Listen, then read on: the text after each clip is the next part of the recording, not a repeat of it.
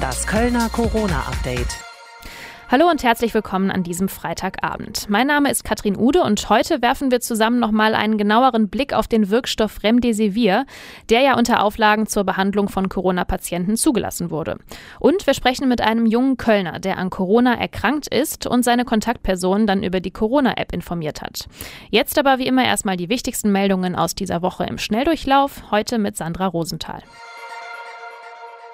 Hallo und guten Abend.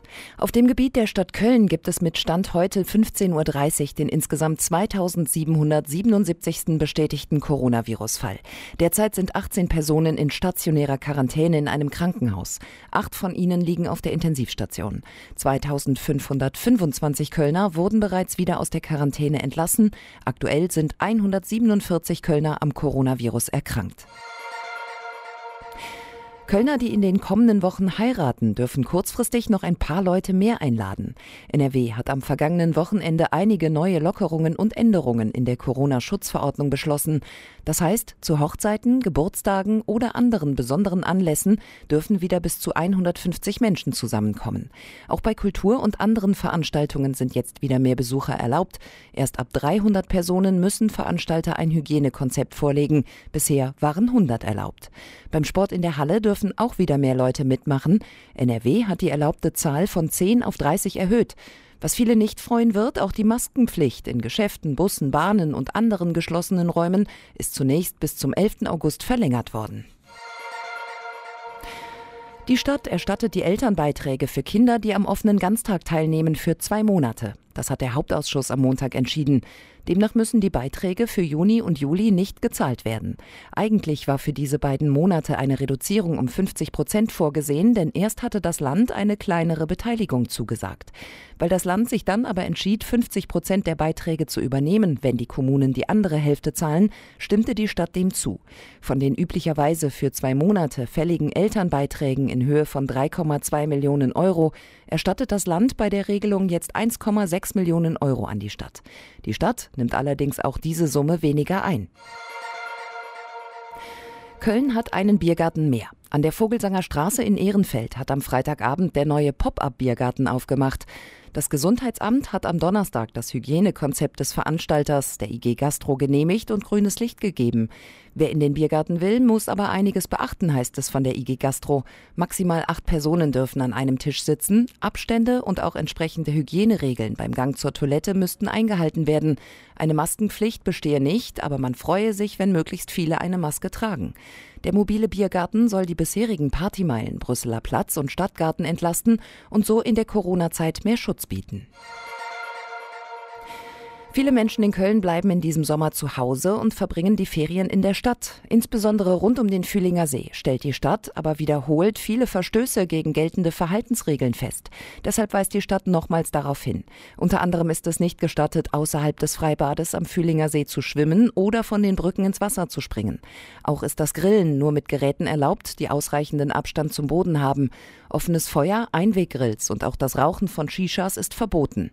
Die Stadt hat angekündigt, die Kontrollen am Fühlinger See in der nächsten Zeit zu erhöhen. Oft geben Kölner in Restaurants falsche Daten auf den Formularen zur Rückverfolgung von Infektionsketten an. Das geht aus einer Antwort der Stadt auf eine FDP-Anfrage hervor. In der aktuellen Corona-Pandemie müssen wir, wenn wir in einem Restaurant essen oder trinken, immer unseren Namen und eine Kontaktadresse angeben, damit bei einem Corona-Fall die Infektionsketten nachvollzogen werden können. Einige Kölner scheinen das aber nicht ernst zu nehmen und machen extra falsche Angaben. Nicht selten findet die Stadt bei den Gastronomen unvollständige Listen vor. Teilweise seien offensichtlich falsche Namen, Adressen und Telefonnummern angegeben. Strafen kann die Stadt nicht erheben, sondern nur das Land NRW. Und soweit die Meldungen der Woche mit Sandra Rosenthal. Remdesivir, ein Wirkstoff, der unter anderem in einer groß angelegten Studie auch hier an der Kölner Uniklinik getestet wurde. Und zwar mit Erfolg. Denn die Studie hat damals gezeigt, dass sich die Krankheitsdauer von Covid-19-Patienten durch dieses Mittel zumindest um ein paar Tage verkürzen lässt. Und deswegen ist Remdesivir jetzt unter Auflagen zur Behandlung zugelassen worden. Dr. Jakob Malin ist Infektiologe an der Uniklinik hier in Köln, war damals an der Studie beteiligt und ich habe heute Mittag mit ihm nochmal darüber gesprochen, wie die Behandlung mit Remdesivir jetzt genau abläuft und wie vielversprechend dieser Wirkstoff ist. Hallo, Herr Dr. Malin. Schönen guten Tag, Frau Ude. Wir haben ja Anfang Mai war es schon mal gesprochen. Damals gab es diese Studie zur Wirksamkeit von Remdesivir. Die ist nach der Zwischenauswertung damals schon abgebrochen worden, weil man eben gemerkt hat, das Mittel oder der Wirkstoff scheint etwas zu bringen. Vielleicht können Sie zum Anfang noch mal gerade zusammenfassen, was man in der Studie damals herausgefunden hat. Also das hat sich um eine internationale Studie gehandelt, die an, glaube, 60 Zentren weltweit durchgeführt worden ist. Da sind insgesamt 1063 Patienten eingeschlossen worden und haben dann entweder ein Placebo bekommen oder eben das Medikament Remdesivir. Und in so einer Studie, in so einer hochkomplexen Studie, eigentlich statistisch ist es üblich, dass man in gewissen Zeitabständen einmal überprüft, ob es schon einen nachgewiesenen Effekt gibt von diesem Medikament. Denn wenn das so wäre, dann wäre es quasi ethisch natürlich erforderlich, dass man diese Ergebnisse dann auch veröffentlicht und Patienten, die der Placebo-Gruppe angehören, dass man denen dann auch die Möglichkeit gibt, das wirksame Medikament zu erhalten. Und genau das ist eigentlich in dieser Studie passiert. Es gab eine Zwischenauswertung. In dieser Zwischenauswertung hat man bereits gesehen, dass das Medikament wirkt. Man wollte dann nicht länger einfach nur die Menschen mit einem Placebo oder diesem Medikament behandeln, sondern man wollte allen die Möglichkeit geben, auf dieses Medikament zurückzugreifen. Und das ist eigentlich die Ursache, warum man dann sagen kann, sie wurde vielleicht etwas vorzeitig beendet. Letzten Endes wurden alle Patienten noch eingeschlossen und beendet ist so ein bisschen schwer zu verstehen. Beendet ist eigentlich nur die verblindete Phase dieser Studie, in der keiner der Forscher weiß, wer das Placebo bekommt und wer das Verum, das Medikament bekommt. Okay, und wie ging es dann weiter? Was waren die nächsten Schritte? Man hat in dieser Studie gesehen, dass das Medikament die Krankheitsdauer verkürzen kann, und zwar im Durchschnitt um 31 Prozent. Auf Tage gerechnet ist das dann von 15 auf 11 Tage in der mhm. Gesamtgruppe und dann kann man sich noch die einzelnen Subgruppen angucken, also besondere Patientengruppen, je nach Schwere des Verlaufs zum Beispiel. Und da hat sich eben herausgestellt, dass insbesondere Patienten, die einen Sauerstoffbedarf haben, also die einen schweren Verlauf haben, die man schon mit Sauerstoff behandeln muss, dass die sehr von dieser Therapie profitieren. Und auf dieser Grundlage hat man das dann eingereicht zur Zulassung bei der Europäischen Behörde. Und genau diese Zulassung, sagten Sie damals, dauert normalerweise relativ lange. Ich glaube, irgendwie bis zu einem Jahr oder so. Damals haben Sie auch schon gesagt, man geht davon aus, dass das in dem Fall jetzt ein bisschen schneller passieren könnte. Das ist ja auch dann der Fall gewesen, ne? Genau, es ist genauso gekommen. Also die haben da so ein, so ein Schnellverfahren bei der EMA und auch bei der amerikanischen Behörde, die das Äquivalent dazu ist die genau, dieses Verfahren ist genau dafür gedacht, um in solchen Krisensituationen halt Medikamente auch schneller zur Zulassung zu bringen. Und die Zulassung, die jetzt erteilt wurde von der europäischen Behörde, ist, eine, ist also eine Zulassung unter Bedingungen. Das heißt, die werden das weiterhin überprüfen und werden weiterhin verfolgen und können diese Zulassung theoretisch auch wieder zurückziehen, wenn es jetzt weitere Studienergebnisse geben sollte, die das Licht eintrüben oder die irgendwie was anderes aussagen. Okay, das heißt, es laufen auch tatsächlich jetzt noch weitere Studien zu genau diesem oder mit genau diesem Wirkstoff? Ja, also es laufen noch weitere Studien, auch größere Studien, wo viele Wirkstoffe überprüft werden, unter anderem eben auch das Remdesivir. Und man muss sagen, es gibt also von der Studie, über die wir eben sprachen, also diese große Studie, die zur Zulassung geführt hat, da wird auch noch erwartet, dass letzten Endes die Endauswertung, wo alle Endergebnisse drin enthalten sind, dass die noch veröffentlicht werden. Das steht auch noch aus. Auch wenn die, wenn die Prüfung oder die Zulassung jetzt deutlich schneller ging, als das vielleicht normalerweise der Fall ist. Man kann aber trotzdem sagen, dass das zuverlässig geprüft wurde, also dass da jetzt kein zusätzliches Risiko für die Patienten mehr besteht, die diesen Wirkstoff verabreicht bekommen? Die Frage würde ich pauschal bejahen, weil ich denke, dass da schon sehr sorgfältig geprüft worden ist. Was ja immer geprüft wird, ist ein Kosten-Nutzen-Verhältnis oder ein Risiko-Nutzen-Verhältnis. Das heißt, wie verträglich ist das Medikament und welche Chancen bietet die Behandlung. Und von allem, was wir von dem Wirkstoff bislang wissen, und es gibt ja nicht nur diese großen Studien, die mit Placebo kontrollierten, die Placebo kontrolliert durchgeführt worden sind, sondern es gibt ja auch schon viele, viele andere Erkenntnisse mit diesem Medikament aus zum Beispiel dem Bereich Compassionate Use. Es wurde ja auch schon eingesetzt im Rahmen dieses Compassionate Use Vertrages vorher.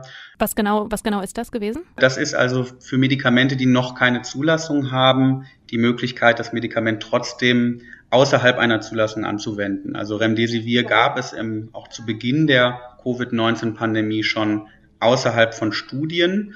Und außerhalb einer Zulassung gab es die Möglichkeit für Ärzte, das zu beantragen, dass man das trotzdem verabreichen darf. Und das ist auch erfolgt. Und von, sagen wir mal, zusammenfassend aus allen Daten, aus allen klinischen Daten, die wir haben, muss man davon ausgehen, dass das Medikament recht gut verträglich ist. Da gibt es eigentlich keine großen Warnsignale für schwere, für schwere Toxizitäten oder sowas sodass dieses Kosten-Nutzen-Verhältnis auch sehr ausgeglichen ist bei dem Medikament. Welche, welche Nebenwirkungen sind denn trotzdem bekannt? Also was, was kann theoretisch auftreten? Welche Beschwerden?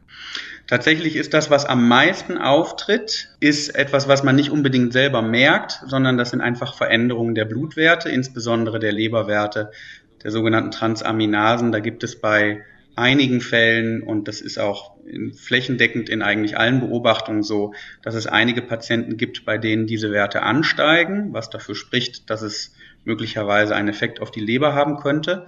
Glücklicherweise sind diese Anstiege nie so dramatisch gewesen, dass das jetzt Folgen, negative Folgen für die Patienten gehabt hätte und die sind dann auch wieder rückläufig, wenn man das Medikament absetzt. Okay, also etwas, was man bisher zumindest relativ gut ja, kontrollieren kann. Ganz genau. Wird denn Remdesivir jetzt mittlerweile auch hier in Deutschland oder vielleicht auch in der Uniklinik Köln schon bei Patienten eingesetzt? Ja, auf jeden Fall. Also wir setzen das ein. Es gibt gerade ein bisschen die Überlegung, für welche Patientengruppen man es einsetzen möchte, für welche Patientengruppen es besonders sinnvoll ist. Das ist eine Auseinandersetzung, die man führen muss, weil der Wirkstoff ja letzten Endes schon eine knappe Ressource ist und weil eben die, die Daten, die wir aus den klinischen Studien bekommen, relativ klar belegen, dass nicht jeder profitiert von dem Medikament. Und da geht es insbesondere halt um die Frage, ob Patienten, die einen leichten Verlauf der Erkrankung haben oder einen moderaten Verlauf der Erkrankung, ob die profitieren und ob man denen das anbieten sollte. Und Patienten, die einen besonders schweren Verlauf haben, also die schon auf der Intensivstation zum Beispiel mechanisch beatmet werden. Und nach allem, was wir wissen, sind das zwei Patientengruppen, die wahrscheinlich nicht profitieren von der Behandlung. Also auch nicht diejenigen, die auf der Intensivstation liegen und schon beatmet werden? Das muss man auf Grundlage dieser Studienergebnisse, muss man das so, muss man das so formulieren. Die Frage ist letzten Endes, ob man aufgrund der kritischen Situation und der Hilflosigkeit, die, die damit vielleicht auch in Verbindung steht, möglicherweise doch jedes Mittel ausschöpfen möchte, was zur Verfügung steht und sich doch entscheidet, das Medikament zu verabreichen. Aber rein von der Studienlage her gibt es da eigentlich keine gute Grundlage bei diesen Patienten. Für welche Patientengruppe in Anführungszeichen gibt es denn eine gute Grundlage? Das sind alle Patienten, die einen schweren Verlauf haben. Schwer bedeutet in dem Zusammenhang, dass sie stationär im Krankenhaus sein müssen, weil sie insbesondere Sauerstoff brauchen es hat ja, die, die Erkrankung macht ja eine Lungenentzündung und primär, wenn man eine schwere Lungenentzündung hat, kann man nicht mehr so gut Sauerstoff aufnehmen. Und dann kann man das aber therapieren, indem man einfach, indem man einfach erhöhte Konzentration an Sauerstoff über zum Beispiel eine Nasenbrille anbietet. Das ist dann eine normale Sauerstofftherapie. Das ist also noch keine mechanische Beatmung oder sowas, wie man das auf der Intensivstation durchführt, sondern einfach nur ein Zuführen von einer erhöhten Sauerstoffkonzentration. Und diese Patientengruppe, die haben dann schon einen schwereren Verlauf und die profitieren am meisten von der Therapie mit Remdesivir. Und wie läuft die Behandlung genau ab? Ist das einfach ein, ein Stoff, der, ich weiß nicht, in Form von Tabletten verabreicht wird oder wie, wie funktioniert das? Leider gibt es keine Tablette von dem Wirkstoff und das hat pharmakologische Gründe, sage ich mal, wie dieser Wirkstoff entwickelt worden ist. Das ist nicht möglich, aktuell den in einer Tablettenform anzubieten, leider, sondern das ist eine Infusion, sogenannte Kurzinfusion, die man einmal täglich erhält. Über 30 bis 120 Minuten wird das verabreicht, intravenös. Ja, jetzt ist es ja im Endeffekt so, dass Remdesivir bisher ja tatsächlich dann nur bei einer relativ eingeschränkten Gruppe an Corona-Patienten zu wirken scheint. Einen Impfstoff haben wir ja nach wie vor auch noch nicht gefunden, aber würden Sie denn aus der Sicht eines Infektiologen sagen, man kann hier trotzdem jetzt von einem ersten Erfolg vielleicht im Kampf gegen das Coronavirus sprechen?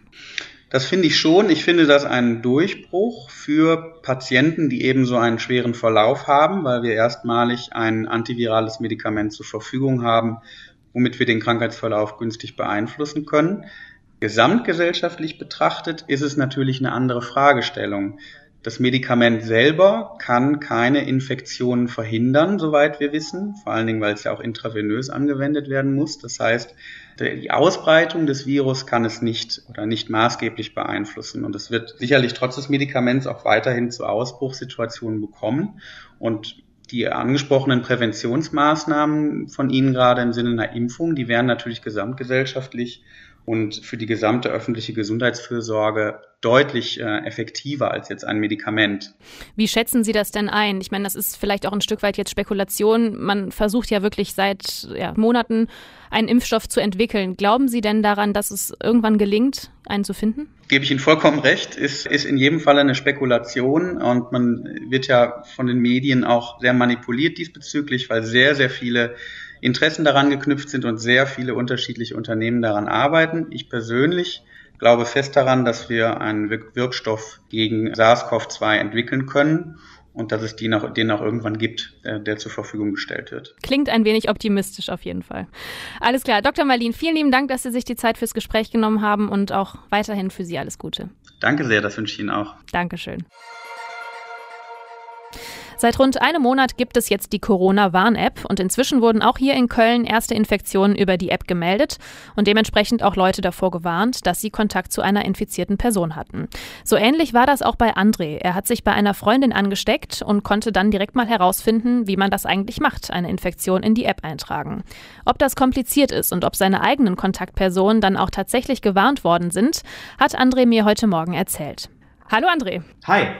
Du ähm, bist jetzt in 14-tägiger Quarantäne, richtig? Richtig. Ich habe es jetzt bald geschafft, noch drei Tage und dann darf ich, wenn alles gut ist, raus. Okay, wie geht's dir denn? Mir geht's soweit ganz gut. Also ich glaube, ich habe einen relativ ja, harmlosen Verlauf gehabt. Ich hatte ganz am Anfang zwei Tage so grippeähnliche Symptome, also Fieber, Müdigkeit, ja, stark geschwitzt. Das waren zwei Tage, die waren schon nicht ganz so schön, aber mhm. auch jetzt nicht so, dass sie mich so sehr aus der Bahn geworfen hätten. Und allein von, dem, von den Symptomen her hätte ich auch niemals auf Corona zurückschließen wollen, weil ich auch das mit dem Husten nicht hatte und man will es ja dann nicht wahrhaben und man denkt ja, naja, mhm. ich war vielleicht einfach nicht fit, aber seitdem geht es mir eigentlich wieder ganz gut. Okay, das ist schon mal gut. Wie ist es denn genau abgelaufen? Also eine Bekannte von dir, glaube ich, wurde positiv auf Corona getestet. Die hat dich dann gewarnt und hat gesagt, hier, ich, ich habe Corona. Was hast du dann gemacht? Wie hast du reagiert? Ja, das war genau an dem Tag, als meine Symptome eigentlich wieder weg waren, als ich eigentlich wieder einen ganz guten Tag hatte, ah, okay. hat sie abends eben geschrieben, in unsere WhatsApp-Gruppe, hey Leute, ich wurde positiv getestet. Und das war schon ein Schock, weil dann habe ich tatsächlich gedacht, okay, das passt ja schon mit den Symptomen mhm. irgendwie zusammen. Wir hatten uns ein paar Tage vorher getroffen in einer kleinen Runde im Freundeskreis, haben ein bisschen was gegessen, haben was getrunken ja, daraufhin haben eben auch alle in der WhatsApp-Gruppe geschrieben, ja Mist, ich habe auch seit zwei Tagen so Symptome. Und dann war uns allen klar, okay, das kann schon durchaus sein, dass wir uns alle irgendwie gegenseitig infiziert haben. Und mhm. so war es dann auch. Wir haben dann auch alle den Test gemacht und in der Truppe waren wirklich alle positiv am nächsten Tag. Okay, und dann musstet ihr natürlich auch alle in Quarantäne dann, ne? Genau, also wir hätten so oder so dann in Quarantäne gemusst. Als mhm. Kontaktperson ist es so, dass man als direkte Kontaktperson automatisch auch ab diesem Zeitpunkt des Zusammentreffens zwei Wochen in Quarantäne muss. Das ist jetzt meinen Kontaktpersonen auch so auferlegt worden. Zum Glück waren es nur zwei bei mir, denen es auch gut geht. Ja, aber auch die und auch ohne ohne Symptome ähm, ist man dann erstmal zwei Wochen zu Hause. Hm. Du hast dir ja auch diese Corona-Warn-App aufs Handy geladen. Wie bist du dann vorgegangen, als du herausgefunden hast, okay, ich bin positiv getestet worden? Was hast du gemacht? Ja, ich habe da sehr schnell dran gedacht, weil ich diese App in den letzten Wochen immer wieder aufgemacht habe und ja mit Verwunderung so auf diesen Startscreen geblickt habe. Und der ist natürlich immer grün gewesen. Es steht immer kein Risiko. Und ich habe auch immer gezweifelt, also passiert da irgendwas? Also man will ja natürlich eigentlich nicht, dass die rot wird oder dass da irgendwas steht. Aber mhm. dadurch, dass da halt einfach wochenlang gar nichts stand, habe ich gedacht, gedacht, naja gut, die wird wohl irgendwas machen, aber ich sehe nichts. Und als ich dann äh, eben auch mit dem Gesundheitsamt gesprochen habe, als ich dann auch die positive Diagnose hatte, kam auch die App direkt zur Sprache. Also vom Gesundheitsamt wurde ich dann eben gefragt, ob ich die App nutze und ob ich die dann eben entsprechend auch freiwillig, ah, okay. ähm, ja, freiwillig meine, meine Daten eintrage oder meinen positiven Befund eintrage. Ist ja alles anonym und natürlich habe ich das dann gemacht. Es hilft ja nicht, wenn man die App dann nutzt und wenn dann niemand am Ende auch seine seinen Befund einträgt, denn dann bleibt es ja bei allen grün, das ist ja nicht Sinn der Sache. Mhm. Insofern, ja, habe ich eben dann auch direkt die Meldung darin gemacht. Wie funktioniert das denn?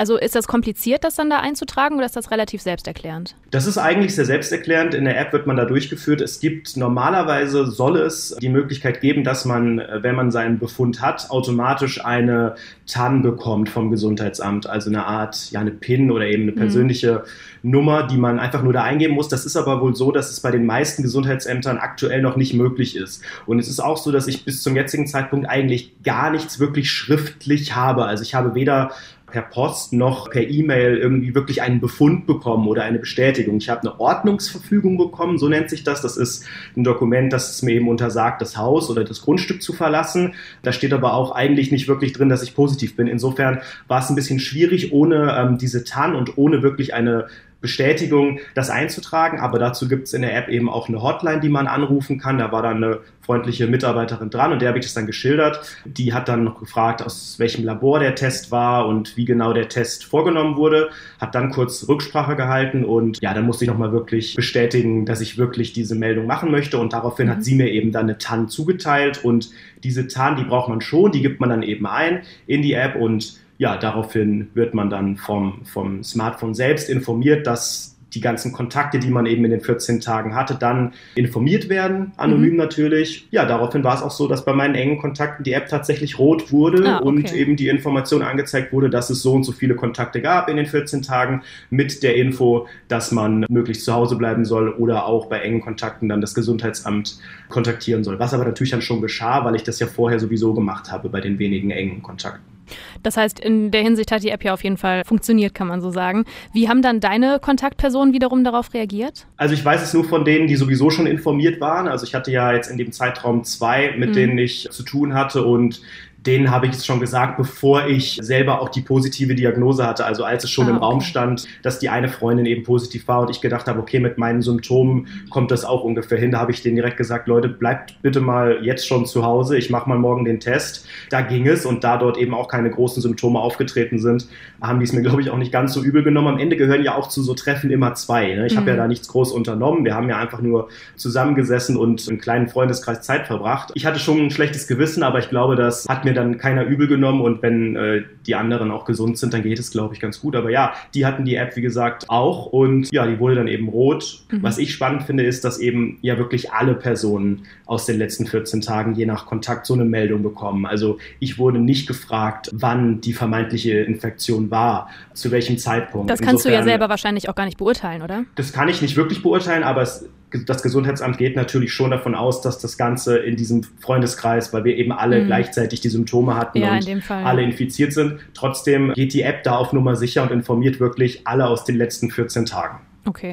Gerade als die App jetzt ja vor, ich glaube, vier Wochen müssen es jetzt ziemlich genau gewesen sein, als die rausgekommen ist, haben ja viele gesagt, hm, ich weiß nicht, ob ich mir die runterladen soll, ob das was bringt, ob das so, so sicher ist, vor allen Dingen auch mit Datenschutz und so weiter und so fort. Du hast dir, hast du dir die App schnell direkt runtergeladen oder ja, äh, kam das ich erst mir die sofort Zeit? runtergeladen. Okay. Und du bereust es ja wahrscheinlich auch nicht, oder?